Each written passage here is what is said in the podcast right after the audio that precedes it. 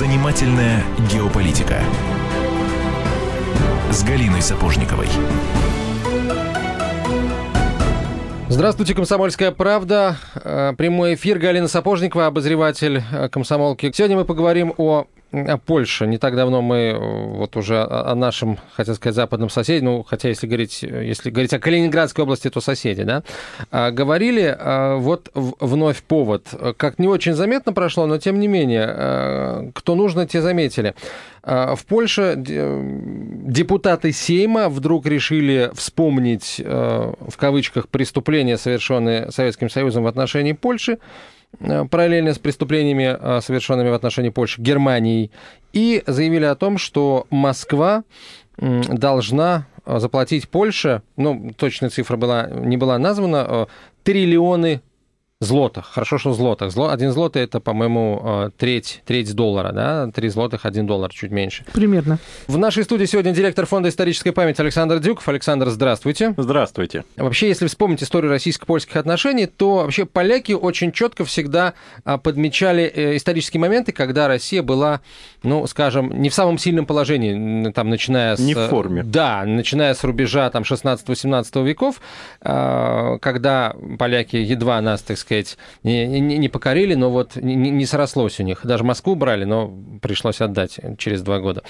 А, почему вдруг сейчас, а, не в 90-е годы, да, когда там от нас требовали и получали, а, ну, не кто угодно, но многие, да, и многое получали, а, а вот сейчас, когда у России в целом, ну, все более-менее в порядке, во всяком случае, если смотреть на, на 90-е годы, почему вдруг? Ну, во-первых, мы должны понимать, что э, у заявлений э, депутатов депутатов э, польского Сейма э, это заявление, оно является, конечно, сиюминутным. И вряд ли кто-нибудь из этих депутатов, которые озвучивали эти слова, действительно верит, что когда-нибудь Польша э, получит от России не то что триллионы злотых, но хотя бы 1-2 злотых. Вопрос, зачем тогда озвучивать?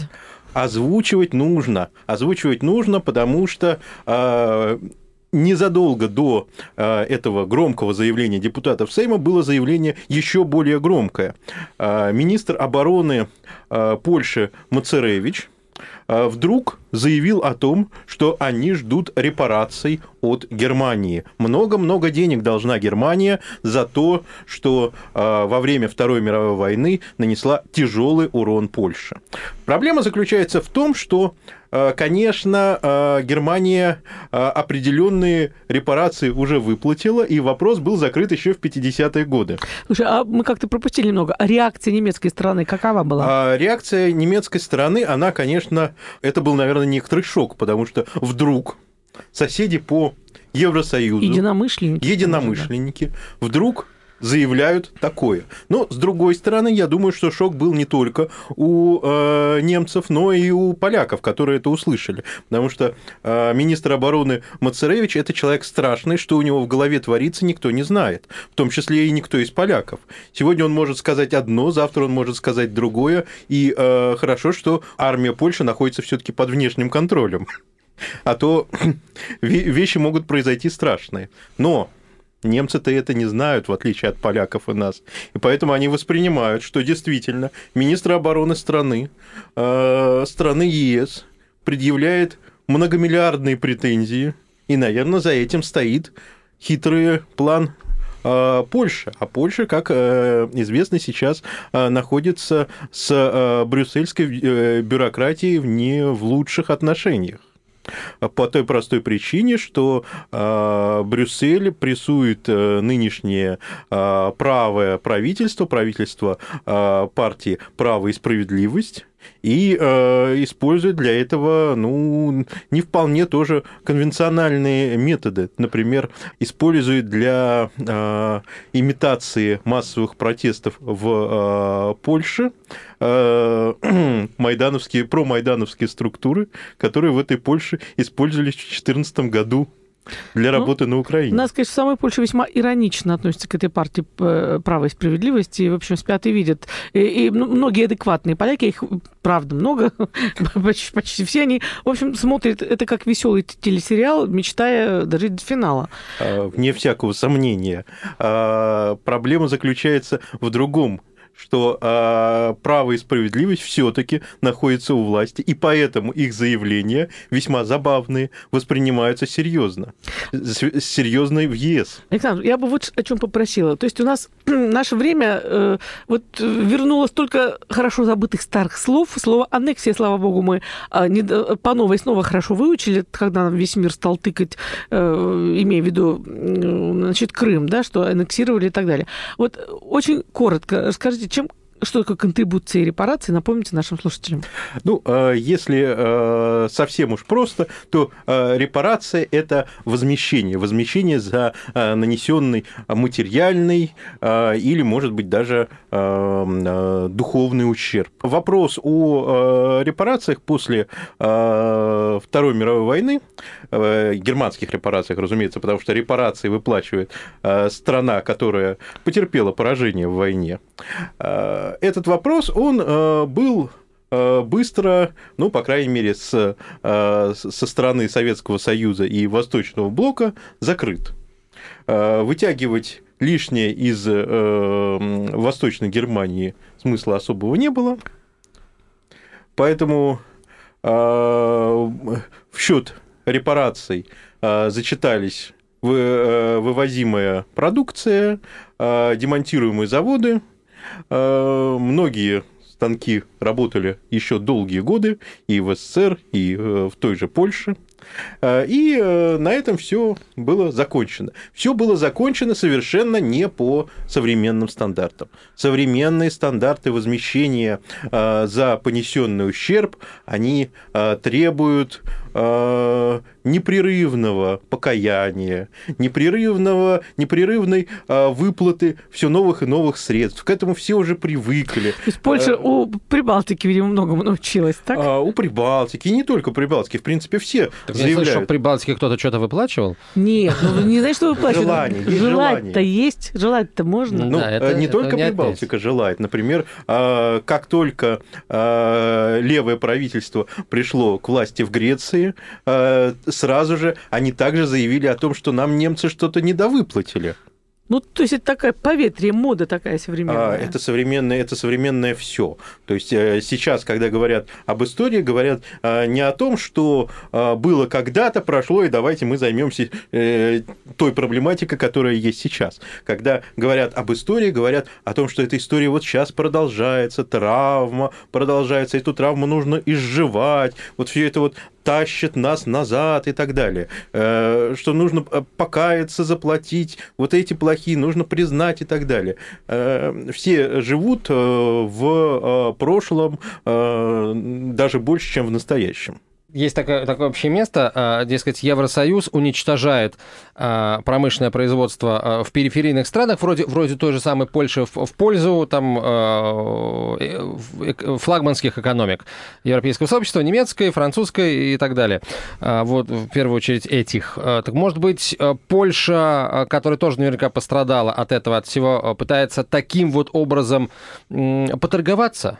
На самом деле... Вы нам, Польша... вы нам расслаб... ослабляете возьмите какое-то давление в рамках Яблочек ЕС. наших да, возьмите чуть-чуть. Да, а мы, а, мы, а мы поумерим свой пыл насчет истории.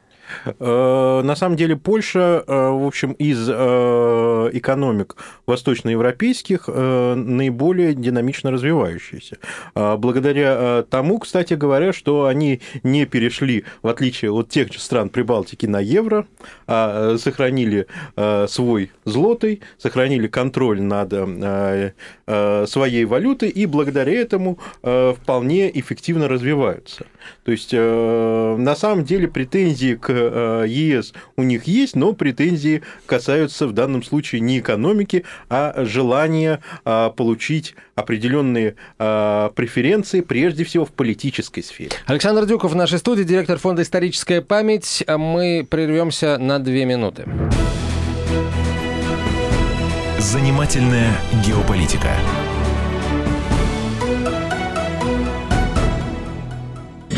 Мы начинаем наш эфир. Хватит веселиться. Нахожу. Можно без всего этого пафоса, а? Как-то поспокойнее. Все, серьезно давай. Давай. Я Андрей Норкин. Я Юлия Норкина. по понедельникам и вторникам. С 18 до 20 часов по московскому времени. Главные новости, события и факты. Программа «120 минут».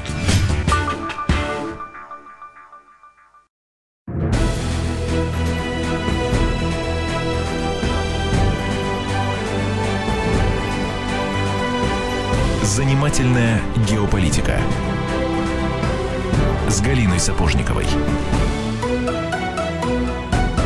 Комсомольская правда. Продолжаем разговор. Директор Фонда исторической памяти Александр Дюков в нашей студии, Галина Сапожникова, обозреватель Комсомольской правды я Антон Челышев. Мы о Польши. Говорим о последних заявлениях представителей польских политических элит относительно необходимости просто выплаты репараций э, Польши со стороны Германии и России. И, насколько я понимаю, как вот э, завершил предыдущую часть э, наш гость, все-таки это скорее связано с политической конъюнктурой, нежели с экономическим раскладом или там чувством э, реванша или какими-то такими настроениями.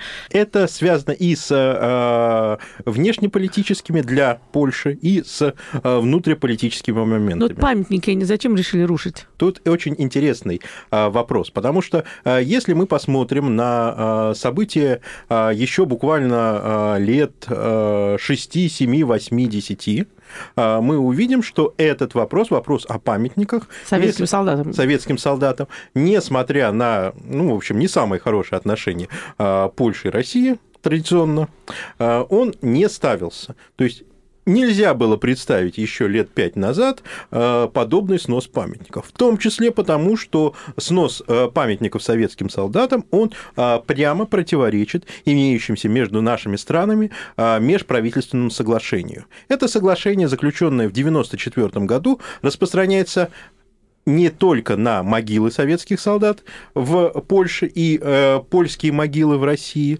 но и на э, места поклонения, на мемориалы. Сейчас, когда наш МИД предъявляет полякам претензии насчет на предмет нарушения э, договора, Польская сторона говорит, нет, не нарушает. Почему не нарушает? Вот буква этого соглашения. Нет, не нарушает. Это наше суверенное право сносить. Почему это, э, этим суверенным правом они вдруг стали пользоваться только сейчас? Это связано с тем, что существующая а, правая власть должна мобилизовывать своих сторонников. А, право и справедливость а, должно играть постоянно в исторические сюжеты, потому что эти исторические сюжеты использовались также при их выборах. Это первый момент. Второй момент. Имеются противоречия с евробюрократией, с ЕС и а, им нужно создавать такую ситуацию, а, в которой их конфликтные отношения с Россией а, были бы настолько масштабны, что евробюрократия не решалась бы их серьезно трогать, не решалась бы их прессовать, потому что когда Польша есть сама по себе, с прекрасными отношениями с Россией, когда она не фортпост, не плацдарм, то ее рано или поздно начнут приводить к э, европейским стандартам. Европейским стандартам, э, связанным и с приемом беженцев, и с правосудием, и с многими другими вещами чем больше скандалов в России, чем больше противостояния с Россией, тем больше будет дозволено нынешним польским властям. Слушайте, смотрите, какая веселая соревновательная игра э, ведется вокруг наших э, западных границ. То есть, как минимум, несколько конкурентов есть у Польши за тех, кто бьются за эту, за эту роль, вот, роль плацдарма, так? Модус поведения у всех один и тот же. Проблемы у всех одни и те же. Националистические э, такие вот э, этнократии, ну, Польша в меньшей степени, э, тут за прибалтами полякам угнаться трудно, но тем не менее, которые зависят от э, союзного центра э, в Брюсселе, от местного обкома, и э, им нужно, с одной стороны, чтобы их хуторок европейцы нехорошие не трогали, а только давали деньги и продолжали давать деньги в, том, в тех масштабах, которые дают, а может быть даже больше. И э, им нужно чего-то для того, чтобы сохранить эту ситуацию, продавать. Вот они продают вражду э, с Россией. Это э, товар, который э, сейчас в э, евроструктурах пользуется спросом. Если так, то получается, что Польша, в принципе, никогда, получается, не допустит э, евроинтеграции Украины, потому что в этом случае Украина станет форпостом, а Польша окажется уже немножко в тылу. Более того, если вдруг Украина однажды проснется, а над ней э, триколоры российские веют, а для Польши вообще это будет праздник души, потому что вот она Нет, у, Укра- граница у с Польши Россией. все равно есть кусочек границ, маленький-маленький, там 37, что ли, километров или чуть больше. Тем не менее, он есть и никуда не денется, да. Ну, проблема даже не в кусочке границы. А проблема заключается в том, что а, евроинтеграция, а, евроинтеграция Украины не допустят а, не только Польша, а все страны ЕС потому что такое сокровище вряд ли кому-нибудь нужно. А Для а, Польши же а, проблема украинская сейчас заключается совершенно в другом. Она заключается в том, что после подписания безвиза, после а, получения украинцами возможности ездить в страны Шенгенского соглашения без виз, а, естественно, в Польшу идет большой поток мигрантов, которые, ну, туда э, направляются, чтобы осесть, чтобы там работать. Соответственно, э, Польша э, впервые за очень долгое время сталкивается с серьезной проблемой. После Второй мировой войны она была превращена в моноэтничное государство. Это была осознанная политика, которая проводилась советской властью всех развести по своим национальным кварти- квартирам. Благодаря этому, кстати говоря, распад Советского Союза и стран Восточного блока, он прошел достаточно безболезненно, потому что все сидели по своим национальным квартирам, и э, особо э, воевать было не с кем. А Теперь же Польша, Польшу ждет в ближайшие э, 5-10 лет э, совсем другая ситуация. Э, В э, Польше будет проживать э, весьма э, большая украинская диаспора, э, которая будет э, находиться внизу социальной пирамиды, э, которая, э, по крайней мере, будет восприниматься э, частью поляков весьма негативно, как э, люди, э, которые поддерживают убийство поляков на Волыни. Да? То есть мы видим сейчас э, формирование очень сильной конфликтной позиции внутри самой Польши, с которой полякам придется как-то работать, и не факт, что они э, сейчас имеют рецепты того, как с этим работать, потому что когда-то, в 20-30-е годы, с этими проблемами они брутально сп- справлялись без особых проблем. Но с тех э, времен прошло очень много времени, и навыки подобного этностроительства и подавления чужого этноса, они сейчас поляками утрачены. Понятно. Вообще, когда мы говорим о большой политике, мы, конечно, вряд ли должны вспоминать такое слово, как совесть. Как правило, оно вообще не работает в этой, эм, в этой концепции, в этой, в, этой фигуре. Но скажите, если все-таки говорить о роли Польши в развязывании Второй мировой войны, вообще, конечно, ну, хочется пафосно подняв руку, сказать, а не совестно ли им, а сами-то сами. Но вот прежде чем я вот так, э, та- такой патетически скажу абзац, я бы хотела вас попросить, попросить вас уточнить. Итак, роль Польши в развязывании Второй мировой войны. А, Я хотел бы э, начать немножко с другого. А, Как э, вы помните, когда э, советские войска 17 сентября 1939 года вступали на территорию Западной Украины и Западной Беларуси, то есть на э, территории, которые тогда входили в польское государство, э, Молотов зачитал специальное обращение, в котором говорилось об уродливом детище Версальского договора Польши. Это сейчас цитируют постоянно э, в качестве э, иллюстрации тому, что вот какой нехороший был Советский Союз. Мало кто знает, что это была цитата из высказывания э, министра иностранных дел Польши. Именно так, как уродливое детище Версальского режима, министр иностранных дел Польши в 1938 году характеризовал Чехословакию. Почему? Потому что именно в э, дележе Чехословакии э, Польша принимала самое активное участие. Если мы смотрим на события конца 30-х годов, то э, мы видим, что э, Польша э, была, вне всякого сомнения, реваншистской силой, которая была направлена на изменение существующего статус-кво, так же, как, например, Германия. Более того, мы видим, что и в 1938 году, и в 1939 году эти две страны действовали в паре. Ну, или не в паре, а скорее Польша демонстрировала собой поведение рыбы-прилипалы. Я ведь не ошибаюсь, что пакт о ненападении они заключили в 1934 году, на пять лет раньше, чем э, подписала его Россия. Э, Советский Союз, прошу а, прощения. Да, да, в 1934 году был заключен пакт о ненападении, который, между прочим, э, тогда очень помешал формированию коалиции против реваншистских планов Германии. Я хотел бы дать одну иллюстрацию. Давайте так так, у нас э, сейчас две минуты рекламы, потом две минуты новостей. Не успеем мы с иллюстрациями, а вот после э, перерыва э, очень кстати. Александр Дюков в нашей студии, директор фонда «Историческая память», Галина Сапожникова, я Антон Челышев. Оставайтесь с нами. Занимательная геополитика.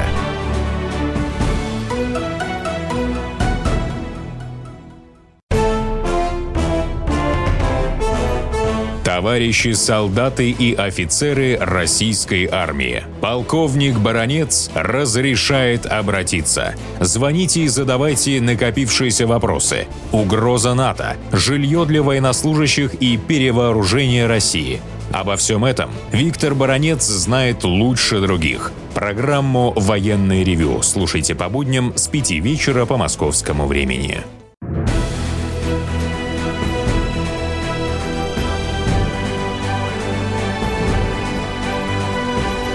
Занимательная геополитика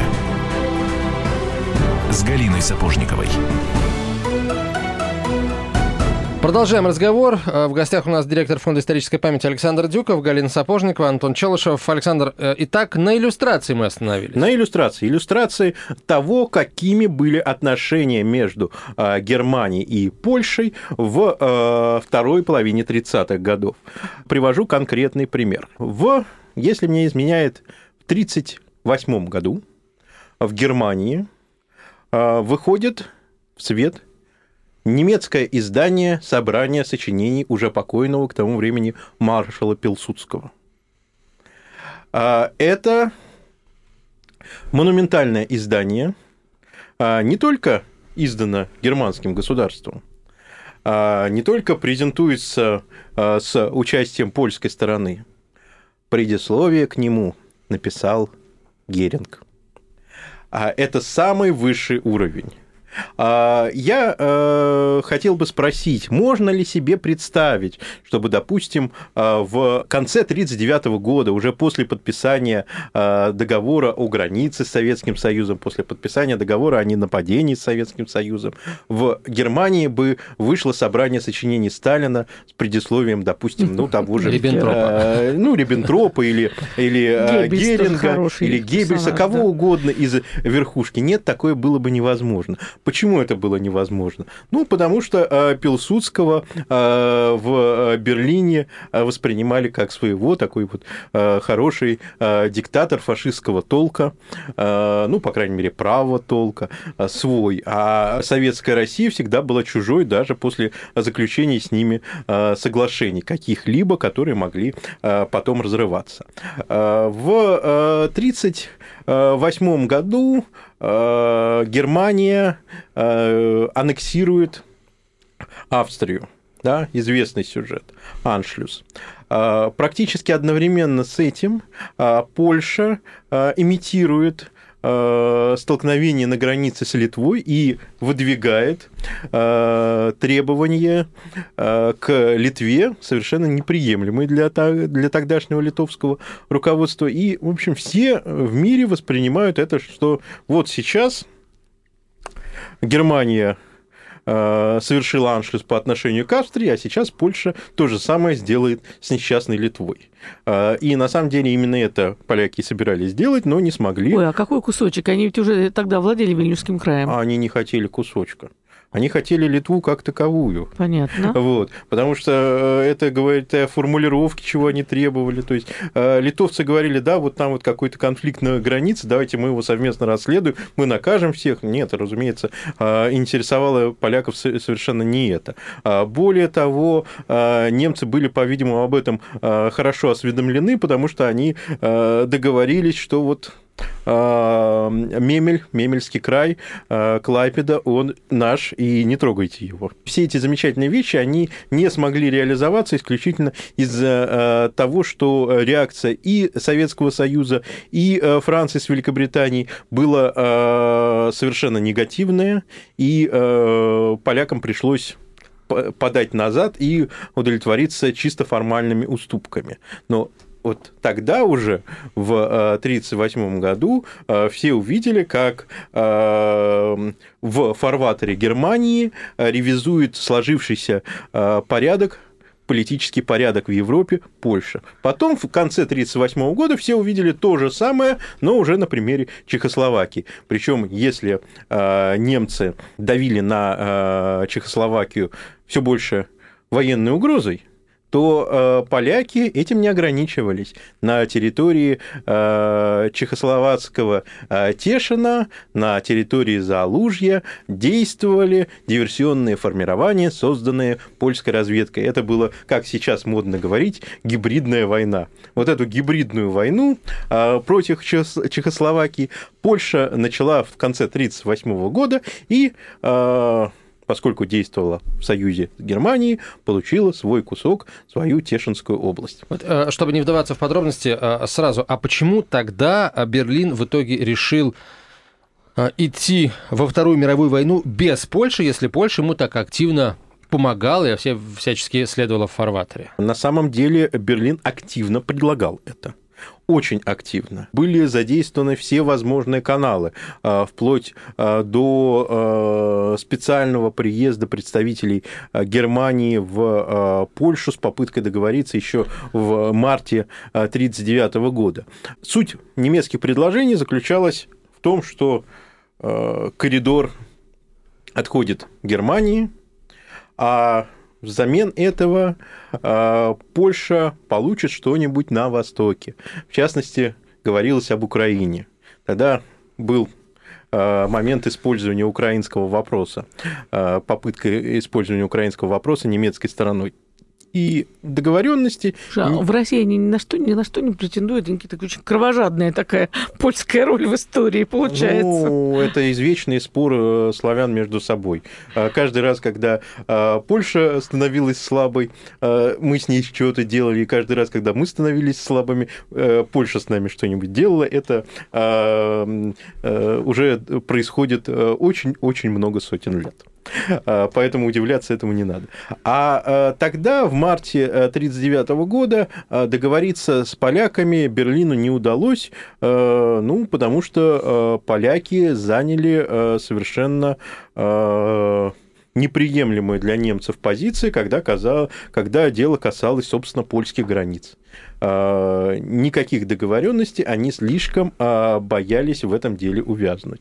Именно поэтому, в конце концов, а, Германия и Польша в сентябре 1939 года оказались по разные стороны баррикад. Ну, в этом нет ничего удивительного. Политическая, политическая жизнь и геополитика приводит к подобным ситуациям очень часто, и не всегда те, кто начинает войну, по одну сторону баррикад, заканчивает ее по ту же сторону.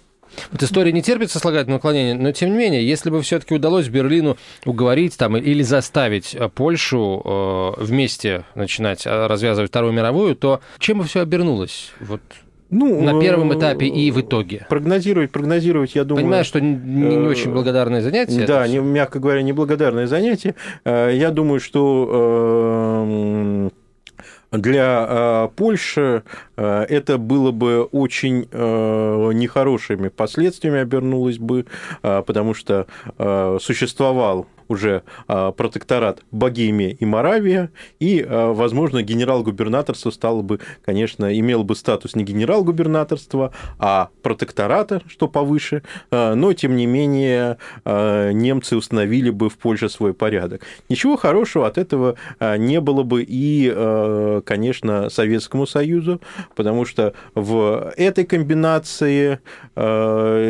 следующей целью была бы Украина, тот, те украинские земли, э, которые были в составе Польши, из них были бы, было бы сформировано э, марионеточное украинское независимое государство, так же, как в свое время было сформировано независимое государство Хорватия марионеточное, и потом это марионеточное государство претендовало бы на советскую Украину. Ну, в общем, именно к тому, что все будет развиваться так, большинство аналитиков и в Советском Союзе, и в Германии, и во Франции, и, в общем, даже в США э, склонялись. Ну, э, ситуация не стала развиваться по этому сценарию, к которому готовились тогда все, а именно потому, что поляки заняли непреклонную позицию. Большое спасибо им за это. Нам бы от их союзничества с Гитлером тоже было бы плохо, хотя им тоже плохо. Я такую цитату выписала, когда готовилась к эфиру, что а, принадлежит маршалу, если правильно записал, Ридж, Ридж Смигла, был такой, да? Да, конечно. И вот и он сказал так дословно, проиграем немцам, потеряем свободу, проиграем русским, потеряем душу. Почему такой выбор, свобода душа, и что вообще для поляков ценнее?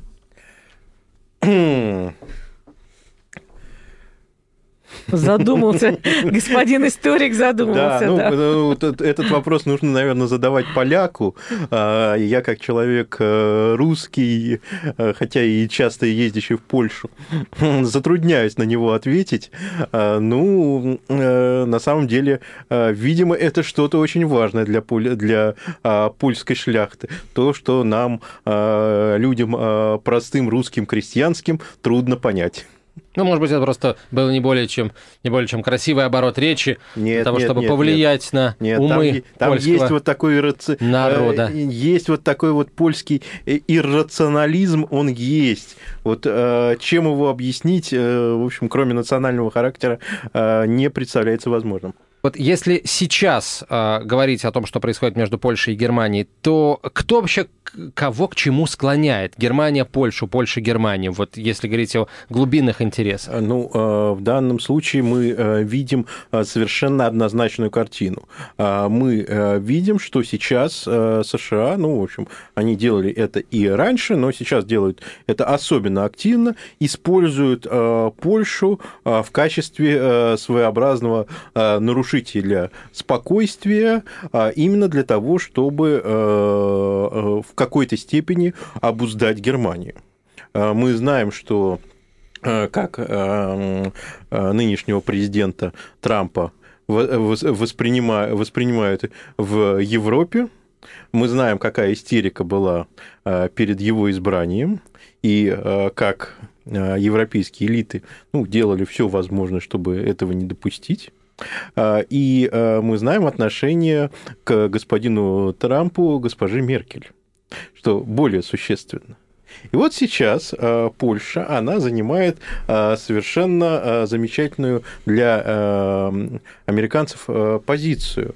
Благодаря ей можно обуздывать э, Германию, в том числе и благодаря тому, что газопровод идет в Германию поблизости от Польши. То есть... Ну, как-то вот не, не очень я согласна с образом, потому что как бы там ни было, потому что Польша это большая, качественная, трудолюбивая э, страна с массой достоинств, тем не менее, все-таки в истории она ассоциируется скорее с такой суетливой теткой, а не, а не как с ролью обуздательницы Германии, она, в общем, не совпадает. Ну, суетливая тетка, которая постоянно путается в ногах у, ну, получается, немецкого дядьки. Э, железного. Сейчас вот давайте с метафорами закончим. На время, на две минуты. Продолжим э, очень скоро. Александр Дюков в нашей студии, директор фонда «Историческая память». Занимательная геополитика.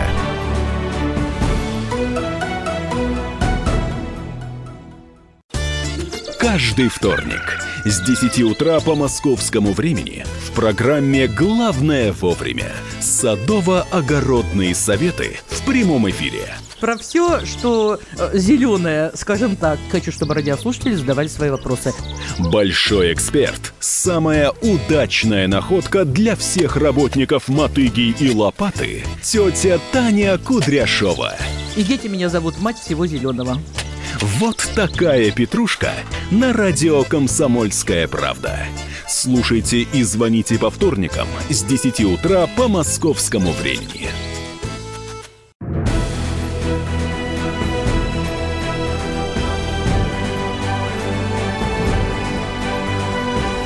Занимательная геополитика с Галиной Сапожниковой. Продолжаем разговор. Александр Дюков у нас в студии, директор Фонда исторической памяти. О Польше, Германии мы говорим, о- о- об истории, о современности. И так мы далеко уже зашли в такие глубины исторические, что, собственно, отошли от повода, по- который нас собрал в этой студии. А именно, напомним, повод, что Польша с какого-то перепуга э, голосом нескольких политиков, депутатов Сейма, Да, да, да, да. э, вдруг э, без применительно к какой-либо годовщине, дате или событию, вдруг заикнулась о том, что Россия должна э, выплатить Польше огромные репарации. Спрашиваете, за что? Александр, наверное, лучше меня знает, сколько там тысяч Они говорят о триллионах злотых. Солдат мы оставили, освобождая эту несчастную Польшу. Так вот, вопрос в том, что, ну, понятно, они сказали, вот мы разобрали о том, на какой это имело м, прежде всего рынок, на какой рынок это было рассчитано, на внешний или внутренний. А нам-то что? То есть как нам вообще на вот это все реагирует? На вот эти памятникопады, на вот эти их вот выбросы, на эти требования э, денег, триллионов злотых и так далее? Ну, на самом деле э, мы к подобным заявлениям э, уже привыкли. Они в последнее время делаются слишком часто, чтобы на них можно было обращать хоть какое-то внимание. Да, подобные требования, они, я думаю, будут раздаваться с польской стороны еще не раз. Э, Но обращать на это внимание ну, не имеет никакого смысла. Другое дело то, что э, связано с памятниками. Э, Памятники, э, уничтожение памятников советским солдатам, оно, конечно, э, затрагивает нас гораздо больше, чем какие-то претензии, хотя бы потому, что уничтожение памятников – это то, что происходит в реальности, и то, что оскорбляет память многих сотен людей, которые погибли за освобождение Польши. Но, к сожалению, у нас, э, у России в настоящее время э, нет никакого инструментария для того, чтобы это как-то предотвратить. Это как с карточным мошенником. То есть вот человек на голубом глазу лжет тебе и делает какие-то неприличные вещи, и ты можешь уже с ним справиться только если возьмешь канделябр. Но канделябр мы не можем брать, все-таки не то время, а э, сделать что-то в ответ, ну что, мы будем э, уничтожать э, памятники э, полякам здесь, мы будем э, глумиться над польскими могилами, ну тогда Ну, мы, тогда мы уже, да. в общем, свалимся в какую-то совсем э, дикость. Э, то есть э, никаких легальных средств э, для того, чтобы э, как-то на это ответить, у нас, к сожалению, нету. Ну вот э, мы э, можем только, к сожалению, на это смотреть. Э, Как из этого выйти? Э, Ну, э, я думаю, что э, ответа на этого нет, к сожалению, ни у кого из российских специалистов и работающих по Польше.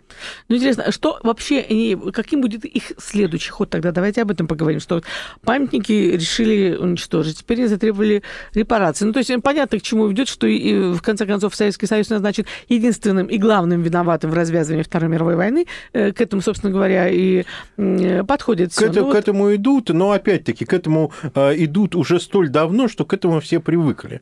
И поэтому сейчас э, у Польши Польша будет, конечно, еще не раз и очень много говорить о страшной советской вине. Но чем меньше Россия на это реагирует, тем больше им придется а, смотреть по сторонам для а, того, чтобы найти какие-нибудь другие а, места приложения своих исторических претензий.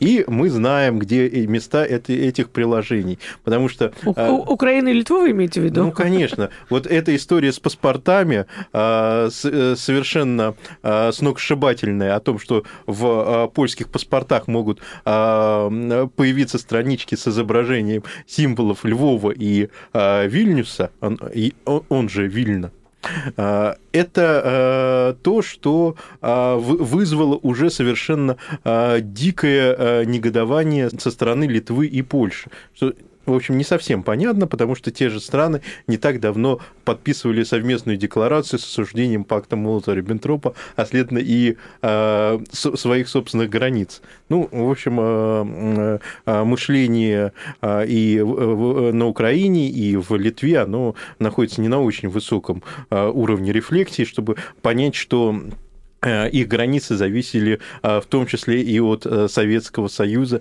и от соглашений. Но дело-то не в этом. Мы смотрим сейчас на то, что происходит с сюжетом Украины, с Аунупа, с Бандерой. Да, мы видим, какую позицию совершенно невероятную по своей жесткости сейчас занимает польское руководство. Опять-таки, еще лет 5 или 7 э, назад мы подобного от них не могли ожидать. То есть, э, на самом деле, э, число конфликтов... Там исторических... звучало почти так, что с Бандерой им в Евросоюз не, не войти. Примерно так конечно, звучала фраза. Конечно. Так? Да, и достаточно посмотреть фильм «Волынь», который недавно был снят с таким отношением к бандеровцам, что, в общем, трудно сформировать более страшное впечатление об этих людях. Мы видим таким образом, что а, исторические претензии а, польских властей, они не ограничиваются уже Советским Союзом и Россией, они уже расползаются по всем направлениям. И чем дальше все это будет продолжаться, тем больше будет а, претензий у а, Польши ко всем своим соседям, когда-либо а, соприкасавшимся с ним, э, с ней в своей истории, а тем более конфликтовавшим. Вот наблюдать за этим в ближайшее время нам придется, и я думаю, что это будет очень увлекательное занятие. Может быть, достаточно долго наблюдать за тем, как пикируются там Варшава с Вильнюсом или Варшава с Киевом по всяким разным вопросам. А где, закончили, закончится ли когда-нибудь э, терпение у Берлина? И вообще, э, есть ли какая-то красная черта, э, за которую с точки зрения немцев в Варшаве лучше не переступать? И следующий вопрос. Возникнет ли у него когда-нибудь необходимость эту красную черту переступить, ну, например, ну, по наущению того же Вашингтона?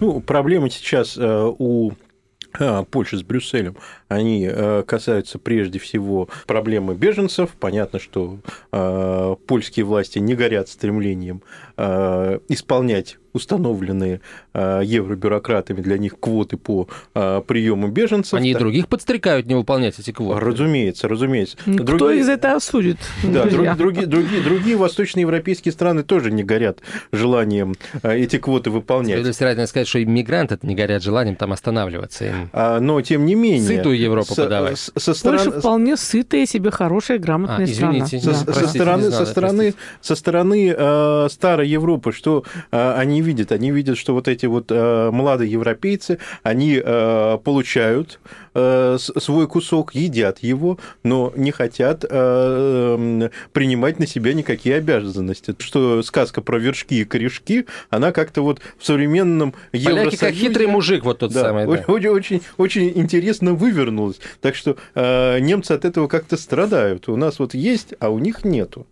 А, и а, в ближайшее время, конечно, а, этот конфликт, он будет продолжаться, даже если по чаяния право и справедливость на следующих выборах потерпит поражение, я думаю, что мы увидим ту же линию конфронтации с гражданской платформой у евробюрократов. Опять-таки то, что всегда приятно наблюдать, как горит огонь. Ну вот я все-таки, вы как вы обратили внимание, друзья, я всю, весь этот час пытаюсь все-таки защищать Польшу, потому что я была в ней недавно в командировке, и, в принципе, не без уважения отношусь полякам, которые очень... Я тоже, Да мы я- тоже как я- муравьишки, они вот эту свою страну вытягивают. И э, Польша, на самом деле, выглядит весьма крепко. Вот у меня вопрос. После вот этого, ну, абсолютно же ясно, что абсурдного заявления про триллионы злотых, почему никаких здравых голосов не прозвучало э, в ответ? Где эти здравые голоса? А э, почему они должны прозвучать? Э, Мы должны понимать, что, в принципе, э, Польша государство, где свобода э, высказывания вне мейнстримного, она достаточно сильно Пример ограничена. Матеуша Пискорского, Да, который да. сидит уже полтора года почти в тюрьме, об этом Конечно, говорит. конечно. Конечно, здесь э, есть проблема. С другой стороны, ну, Польша объективно самый, э, один из самых э, близких э, нам народов, и если у нас есть конфликты, то конфликты эти касаются, как правило, конфликтов с элитными слоями. Я как-то не встречал конфликтов с поляками как таковыми, когда, например, ездил по Польше. Наоборот, я видел только понимание. Ну что ж, дай бог, так сказать, всем нам и далее на уровне простого человеческого общения это понимание видеть, причем не только с поляками, но и с представителями других стран мира, так громко скажу, всех. Александр Дюков, директор Фонда «Историческая память» в нашей студии. Э, Не в первый, не в последний раз. Приходите еще. А Галина Сапожникова, обозреватель «Комсомольской правды», я Антон Челышев. До свидания. Занимательная геополитика.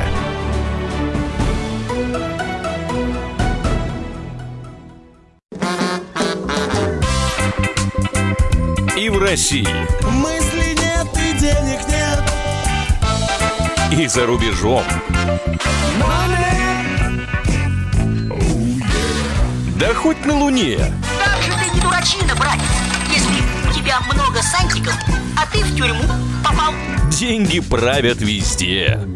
О них говорили, говорят и будут говорить. По будням с 13 часов 5 минут по московскому времени в программе «Личные деньги» на радио «Комсомольская правда».